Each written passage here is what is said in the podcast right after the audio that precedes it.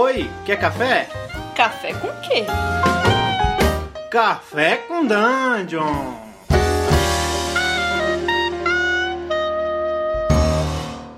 Bom dia, amigos do Regra Casa. Estamos aqui para mais um Café com Dungeon, a sua manhã com muito RPG. Meu nome é Rafael Balbi e. Opa! Caralho, derrubei café em mim, amigo. Vai falando aí, Carleira, já vou. Ih, deixa eu, peraí, cara, deixa eu jogar meu dado pra ver se eu posso ter algum controle narrativo aqui agora. Bom dia, cara, beleza? tudo bem, tudo bem, tudo tranquilo. Vamos falar hoje de rolagem de dados. Qual a função de rolar um dado no RPG? É, cara, eu pensei nesse tema aí da seguinte forma. Primeiro a gente começou a debater sobre essa coisa de esconder o dado, esconder não sei o quê, e eu, pra, pra entender melhor os argumentos que eu tava dando para rolar o dado, o dado em aberto, na frente dos jogadores e tudo mais, eu comecei a pensar da natureza da rolagem de dado. Para que, que serve rolar dado dentro do RPG? É, de cara, a primeira coisa que vem na cabeça é a randomicidade, né? Que é tipo é uma forma randômica de, de, de resolver é, as coisas com, como se fosse um, um, árbitro imparcial, né? Como se a randomicidade fosse um árbitro imparcial para resolver isso. Como é que você uhum. vê o, como é que você vê de, de cara assim quando eu falo é, natureza da rolagem de dados, o que você pensa? A natureza da rolagem de dados, eu penso muito em narrativa emergente e em espalhar o controle narrativo da mesa, pulverizar ele de uma maneira eficiente e inesperada. E você até mesmo pulverizar o, o controle narrativo não só entre os elementos humanos da mesa, que são os jogadores, mas também nos objetos. O dado ele também passa a ter algum controle narrativo. Né? Uhum. É. É, uma, uma coisa que eu, que eu fiquei pensando. Eu fui indo pra essa raiz do RPG, né? O, a coisa da narrativa emergente. Você. Você, quando tem a narrativa emergente, você tem essas vontades é, dos jogadores ali tendo que ser tendo que compor essas vontades dentro do jogo. E a narrativa emergente ela tem que ser uma coisa que que leve em conta tudo que todos os jogadores querem, né? Para o que está sendo jogado ali e para a narrativa que vai sair dali. Sim, e o dado equaliza, né? Essas vontades de jogo a bandeira. Exatamente, acaba que o RPG ele não faz isso, né? Ele não é como um, um sei lá, como se faz em Hollywood para escrever um filme às vezes. Você pega um cara que é o, o, o, cara que toma conta do roteiro e ele tem uma ou vários roteiristas a seu, a, a seu, a seu dispor para escrever esse roteiro. Não é bem assim. O RPG ele tem que ser.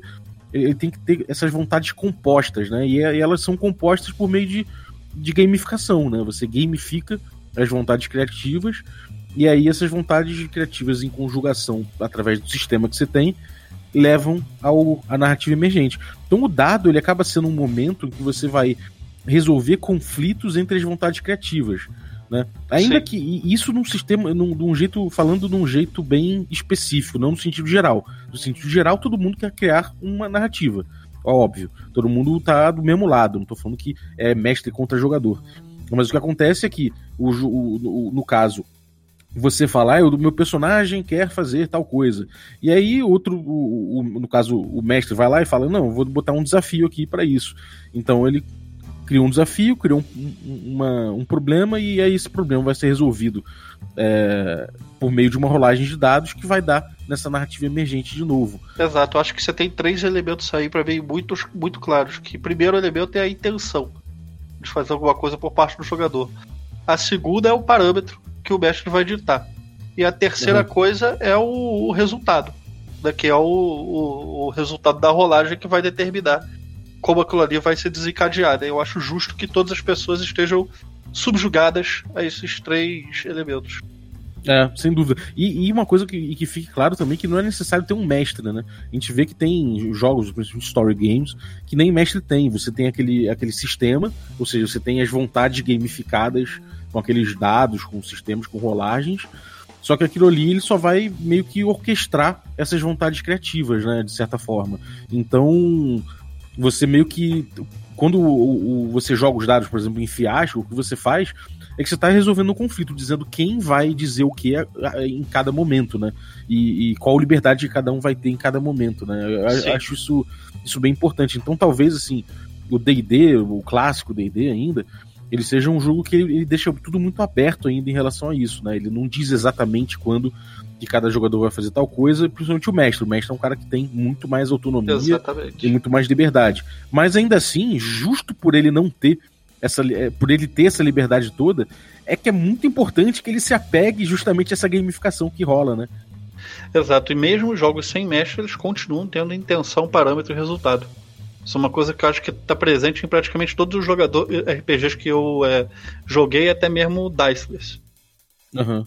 É, é engraçado, é, é, é, engraçado a gente notar que a gente fala às vezes do RPG como se fosse D&D, mas existem muitas outras formas de resolver essas questões de gamificar as vontades criativas, né? Você pode resolver, por exemplo, isso, esse tipo de conflito. Não sei se conflito é a melhor palavra, mas você pode resolver esse tipo de coisa, por exemplo, com karma, né? Que é tipo, sei lá, você já tem determinados, determinada ficha, você é, fez a tua ficha daquela forma, o outro cara tem atributos menores, então você faz como se fosse um super trunfo. Bom, o Sim. cara, você quer atacar o cara com uma voadora, o cara tem um peito de aço, o peito de aço do cara tem um score maior do que a tua voadora, então ele segurou a tua voadora. Em da próxima vez você inventa um jeito melhor de arrebentar, arrebentar com ele. Também gastando recurso, né? Tem jogo que você tem um recurso, você queima ele e aí você faz aquele negócio, uma hora acaba. É, exatamente. É, e aí tem. É, isso tem o, uma outra forma de resolver conflitos, que é o drama, né? Que uhum. você vai resolvendo os conflitos de acordo com, com, o drama que se estabelece. Ou gastando pontos de recursos narrativos, ou você vai, enfim, você vai tendo. Sei lá, pode até ter outras mecânicas completamente diferentes, como velas se apagando na mesa. Enfim, milhões de mecânicas possíveis. Mas a gente vê que é importante ter uma mecânica, é importante que você tenha alguma coisa que resolva o conflito, porque senão você está jogando absolutamente freeform, né? Esse negócio do de você não usar o dado, por exemplo, do mestre arbitrar, para mim o ruim disso é que você tira o parâmetro, né?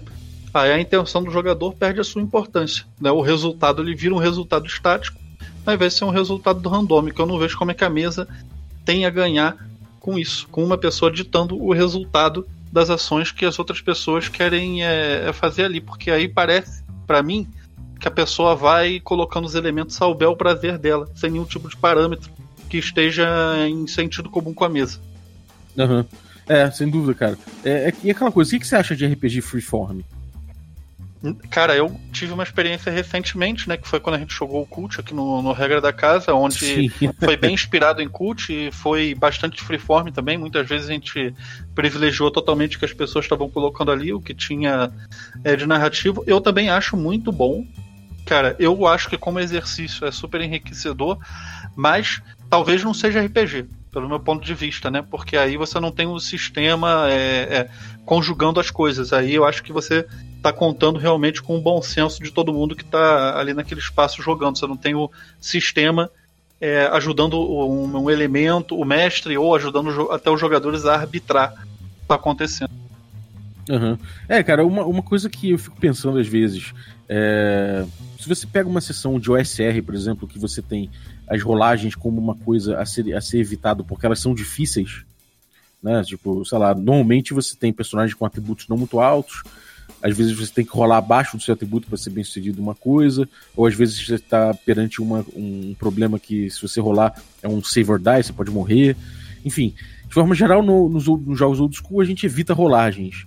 E se a gente. É, quando a gente consegue evitar rolagens, se, se eu fizer um. Como jogador, eu fizer um jogo muito bem jogado, dentro do, do, do old school, muito bem pensado, com ótimas descrições, ótimas ideias fora da caixinha, fora da ficha eu vou conseguir fazer esse jogo de cabo a rabo sem rolar um, nenhum dado.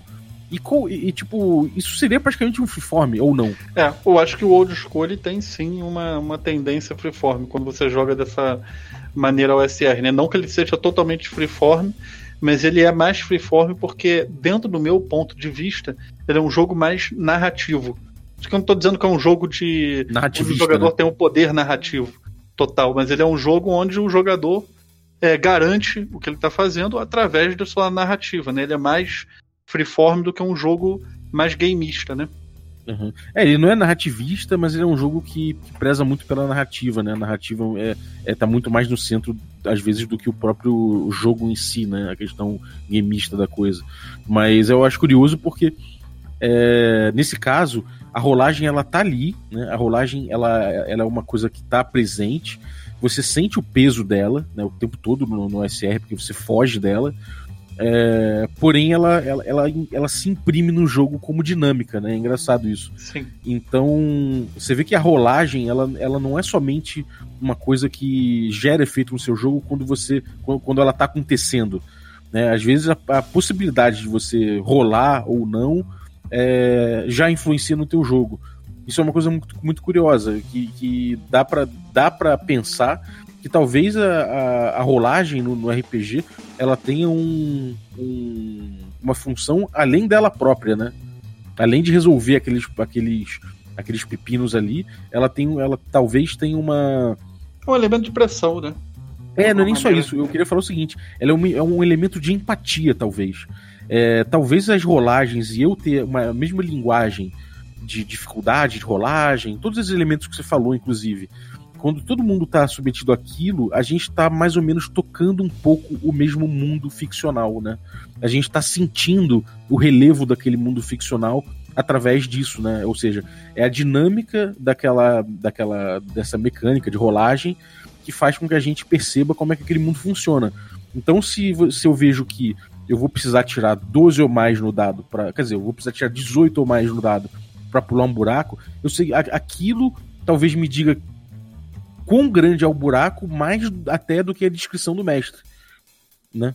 Sim, aquilo ali ele também é, como é que eu posso dizer, mas de certa maneira incentiva as pessoas a buscarem alternativas, né? Às vezes o cara não quer pular o buraco, ele vai, sei lá, cortar uma árvore e derrubar ali no meio.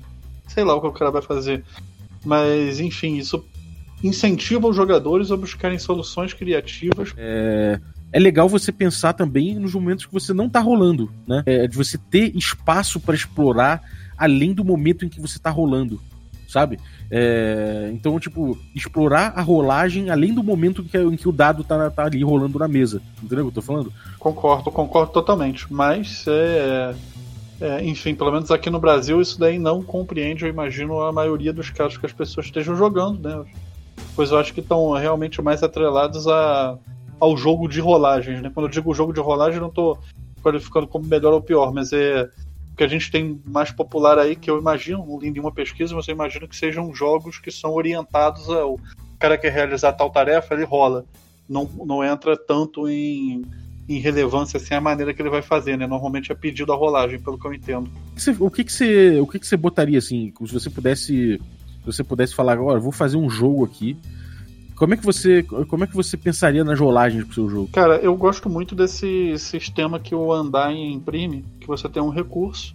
O Undyne é o sangue, né? Mas então você não usaria rolagem necessariamente? É, eu, eu acho muito legal esse. Não é que eu não usaria rolagem necessariamente, eu acho a rolagem boa também, mas é eu acho que esse sistema do, do Andai meio que ele me, me cativou, de certa me seduziu. Porque São o que apostas, acontece né? é porque você aposta, né? Você. Tem coisas que você simplesmente gasta e faz né, o recurso, que ele é limitado, mas tem coisa que você gasta para fazer e, e, e, você truca os outros jogadores, sabe? O cara pode ir apostando ali com você, e no final das contas, quem apostar mais vai é, ter aquele embate ali resolvido. A um duro custo, né? Porque você aposta um recurso que você tem finito. Então acho também um mecanismo interessante aí de estímulo narrativo, de resolução de conflito em mesa, principalmente pela finitude dele. Né? Porque no dado você pode ter um momento de um jogo onde você esteja com muita sorte, os outros estejam muito, muito azar, você fica ali trucando a galera e se dando bem. Mas quando você tem um recurso finito, todo mundo vai se dar bem uma hora na mesa. Uhum. Porque se o cara não gastou, ele vai ter. Eu acho isso aí interessante também como ferramenta de, de controle de participação narrativa e de protagonismo. É, cara, eu acho que eu também vou um pouco por esse caminho, só que eu sou um pouco mais tradicional. Eu gosto também disso, mas eu, eu gosto muito da rolagem, sabe? Eu gosto muito do momento randômico da coisa que deixa todo mundo na ponta da cadeira, daquela coisa de você falar, olha, as decisões foram tomadas, as chances foram calculadas, e tá aqui o momento em que a gente vai decidir, em que vai ser decidido o que vai acontecer. É o momento em que a mesa toda tem suas vontades ali é, traduzidas numa rolagem de um D20, sei lá, e aí você rola, cai aquele número. Agora, tem um porém nisso. Eu, eu gosto também da, disso que você falou, da, do jogador e do mestre, eventualmente poder influenciar um pouco essa rolagem, é, ainda que dentro de uma forma gameista, ou seja, com recursos Sim. limitados e tudo mais. E aí, eu gosto muito da coisa do, da sorte do DCC, ou de certos recursos que você pode usar, gastar, para re, ou rerolar o dado, ou para ter pelo menos um bônus um ali. Bônus, né? É, que você consegue ter aquele momento, aquele momento catártico, aquele momento bizarro de você resumir tudo numa rolagem, mas ao mesmo tempo você você você tem uma carta na manga, você sabe, você tá o tempo todo não só pensando imediatamente no que o seu personagem faria, mas também tem uma pontinha de você pensar, puta, isso aqui no grande painel do jogo, na grande história que está sendo conduzida ali dentro pelo, pelo grupo, acho que isso aqui vai funcionar, sabe? Aquele trunfo que você guarda na manga e você fala, agora eu vou usar esse ponto aqui para poder para poder reverter isso, sabe? Eu acho isso Cara, muito legal. Isso aí tem aquele lance de que do, dos sistemas que tem uma certa estabilidade narrativa, nem né, sistemas que dão. Né, o DCC, D&D, assim, a narração ela é muito randômica porque você joga um D20 e ali efetivamente tudo pode acontecer, né? Mas tem esses sistemas também tipo Fate, Apocalipse e tudo mais, onde a estabilidade narrativa é muito maior, né? Porque você joga esses dois D6, soma o seu atributo, e você sabe que a maioria dos das rolagens vão ficar ali dentro de uma média. O que, que, você, o que, que você acha disso? Mas ainda tem um fator randômico, né? Qual é a sua opinião disso? estabilidade narrativa no, no sistema. Ah, cara, isso é um, um, ponto muito interessante, cara. É, é, é, um pouco, é um pouco isso que eu tava querendo botar aquele, aquela coisa de. Do, da influência do dado quando ele não tá rolando, sabe? É, quando, você, quando você tem um sistema tipo D20 mesmo, você sabe que o, as rolagens tendem, tendem a ser mais exageradas, mais caricatas, sabe? Você tem 5% de chance de tirar 20 e tem 5% de chance de tirar 1. Então, tipo, a curva de probabilidade disso ela é muito caricata, assim. Você sabe que você, porra, eventualmente você vai ter um cara que é muito ruim resolvendo uma coisa muito foda porque ele tirou um número muito alto. É... Então, assim, é, é, eu acho que isso, isso é interessante para determinados jogos, de heroísmo, de grande heroísmo, e que também comportam grandes falhas, sabe?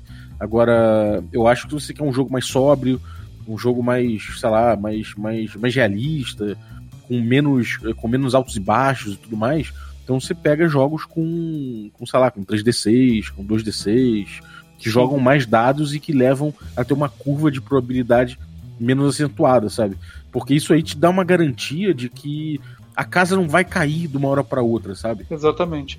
Talvez esses sistemas sejam até interessantes como um elemento de transposição para aquele mestre que tem jogado os dados fechados e tem vontade de aprender a jogar de outra maneira, mas tem um determinado receio, né? porque esses sistemas de estabilidade narrativa eles vão ajudando o mestre de certa maneira a lidar com, com esse tipo de situação de improviso, né? Porque ele é bem a oscilação acontece em exceções, então é, é, é, em geral não vai oscilar muito, que ele vai poder manter uma estabilidade daqui, dentro daquilo ali, é da, daquela história ali que ele quer contar, dentro. História não, história é uma palavra merda, né? Mas dentro daquela aventura que ele está propondo ali pro, pro jogador, e isso talvez ajude ele a depois dar um passo pro sistema que não tem estabilidade nenhuma narrativa e ele vai rolar na frente de todo mundo. Não Sim. sei se ele seria um intermediário. É, e, e ver também a possibilidade de, de repente, de fazer. É, de você fazer minigames dentro do seu jogo, sabe? É tipo, sei lá, você tem. Como a gente fez agora no final da temporada de Ouro e Glória, em que a gente teve ah, um, um embate entre deuses. Né? E aí, tipo. De lá, e Glória não, do. E Glória não, Magic desculpa. Punk. Magic Punk. É, porque... é, no Magic Punk a gente chegou e fez um embate entre deuses. Então, para resolver aquilo, é, eu acabei bolando um pequeno, um pequeno sisteminha improvisado, né? De tipo. É, o, cada força envolvida naquela deidade ali, na constituição daquela deidade, dava um dado a mais para ela, né? Então, no final das contas, o embate entre as duas divindades foi um embate entre as forças que apoiavam ela. Cada força dava um dado, e aí se rolava o número de dados que cada uma tinha contra a outra. E no fim das contas foi uma rolagem muito emocionante, né, cara? Foi tipo. Foi. Foi uma coisa que foi construída, eu acho, ao longo da, ao longo da campanha. Acho que todo mundo percebeu que, que os, os esforços que eles tiveram e mediram estavam presentes ali. Por outro lado, foi, foi tipo, ao mesmo tempo, foi uma. Você vê como é bonito o, a coisa da, da, a coisa da probabilidade, né? Porque a gente jogou Sim. os dados e, e, e, mesmo tendo uma pequena vantagem, uma, pequena, uma vantagem muito pequena é, a mais, o, o resultado foi contrário aos, ao, ao vantagem, dos. Né? É, aos, aos, aos, objetivos dos jogadores que estavam com vantagem. E, e, e, foi por muito pouco mesmo assim. Então foi muito emocionante. Cara. Sabe uma coisa que eu percebo é, nesses jogos onde as rolagens são todas em claro? É porque muitas vezes as pessoas acham que rolar em claro vai gerar um, um anticlímax. Saca? Vai gerar uma coisa que que vai ser broxante para todo mundo, mas eu acho que não, sabia? Pelo menos dentro da minha experiência, todas as vezes que teve uma rolagem muito decisiva, que o pessoal ficou trepado em cima da mesa para ver o resultado do dado, independente do que aconteceu, foi climático para todo mundo, para mim. Uhum. Sim, de certa forma, então a gente tem aí uma nova, uma outra função do dado que é a função emocional, né? Cara, tem muita rolagem, eu não quis nem olhar, cara. Porra, eu não, não tinha, eu não tinha nem estrutura pra, pra olhar a rolagem. Eu queria deixar o cara rolar e foda-se. É, é, É um eu pênalti, é né? emocional, sim. É É uma emocional. batida de pênalti, né? Exatamente. é um- Uma rolagem de dado importante ele é uma batida de pênalti, cara. E sério mesmo, cara, porra, sei lá, você, cara que gosta de futebol aí, não é o meu caso, mas eu já, já vi decisões de futebol, sei lá, tipo a Copa lá que o Roberto Baggio bateu pênalti pra fora. Porra, aquilo ali, cara, mesmo eu que não sou, não sou fã de futebol, eu era bem novo nessa ocasião, Copa de 94, né, tinha 12 anos, eu vi aquilo ali foi emocionante pra caralho. Sabe qual é? A rolagem também é emocionante igual essa disputa de pênalti aí. É, sem dúvida, cara, sem dúvida. É, é, cara, acho que a gente deu uma boa pincelada aí sobre a, a natureza e sobre as, as características e, e oportunidades de, se, de, de uma rolagem de dados dentro do RPG, né? Não só isso, mas de outras, outros métodos de resolução dos conflitos narrativos que aparecem, né? É... Algum, algum recado final pra galera, cara? Cara, meu recado final pra galera é o mesmo de sempre, que é role os dados em aberto, experimente a maior gama de sistemas que você puder, principalmente sistemas diferentes, para você poder sentir na pele o que é um sistema sem estabilidade narrativa, o que que é um sistema que tem uma estabilidade narrativa, o que que é um sistema onde você não rola, você gerencia recursos, e tudo isso aí vai contribuir para sua bagagem. Como RPGista, eu tenho certeza que vai ajudar você é, nas suas partidas de RPG e não só você, vai ajudar também as pessoas que estão em volta de você, porque eu acho que o jogo se constrói em grupo e todo conhecimento que a gente vai ganhando vai melhorando de pouquinho em pouquinho o nosso jogo. Uhum, boa, cara. É, Cara, eu assino embaixo, acho que não tenho nem muito o que, o que acrescentar, não. É, acho que fique atento às possibilidades que você tem com as rolagens de dado, em vez de você é, resolver ficar podando elas. Acho que é bem isso que eu, que eu queria falar. E usa ela a seu favor. Se, se ela não tá te agradando, busque outros métodos de, de, de resolução de conflitos narrativos dentro do seu jogo. Né? Acho que é isso. Sim, sim, exatamente. Então, maravilha. Algum recado, cara? Não, tudo limpo. Tudo limpo. Demorou. Quartas-feiras, nossas streams agora estão dominadas por jogos diferentões. A gente deve jogar jogos narrativistas, a gente é capaz de jogar um- alguma coisa alguma coisa estranha aí com, de, de OSR de repente. O Vini é capaz de mestrar DCC. O Ramon agora vai mestrar Masks. Na próxima, na, na- próximo jogo vai ser Masks, inclusive. A gente está no hiato da nossa campanha de D&D quinta edição. Magic Punk chegou ao fim da sua segunda temporada. Então até o início da terceira a gente vai ter 10 sessões com outros jogos diferentões. Então fica ligado aí, 21 horas, twitch.tv barra regra da casa. É, às terças-feiras a gente vai ter sempre aí o Gustavo Tertolioni e o Carlinhos Malvadeza com jogos diferentões também, de outra natureza às vezes. É, atualmente a gente está aí com uma season finale pela frente de Blades in the Dark e com uma com início de temporada aí de um jogo novo que é Unknown o Arms, né? Unknown Arms que o Tertuliano vai mestrar. Então fiquem Eu ligados. posso que- aproveitar e dar um disclaimer também? Manda. É, o pessoal que quer assistir a gente na terça-feira, gente, os jogos da terça-feira em geral são jogos para maiores de idade assistirem, tá? E são jogos que podem intrigar algum gatilho aí e tal. Então, se você não se sente confortável em- com isso, é, talvez esses não sejam os melhores jogos para você. Mas quarta-feira rola aquela brincadeira saudável, onde todo mundo pode ver e desfrutar o canal. É, terça-feira são jogos de terror, de, de horror pessoal, são jogos pesados mesmo. Então até agora o que rolou foi- foram coisas bem pesadas, gráficas, terror gráfico. Então, gore, inclusive. Então, é, cara, se você realmente tem estômago fraco se você é menor de idade, não apareça nessas streams de, de terça-feira. A quarta-feira tá aí para isso. É, no mais, YouTube, tem nossos quadros no YouTube aí, vários quadros de comédia maneiros, tem todas as mesas que a gente joga, a gente deixa gravado no YouTube também para você acompanhar. É, fora isso, temos também o nosso Instagram aí com fotos muito maneiras da Carol, os stories que a gente sempre faz e outras redes sociais também você pode encontrar a gente. No mais, muito obrigado aí pela, pela, pela audiência e até a próxima. In the streets or anywhere life ought to be like spring break resorts and our fest, select shops and indie venues.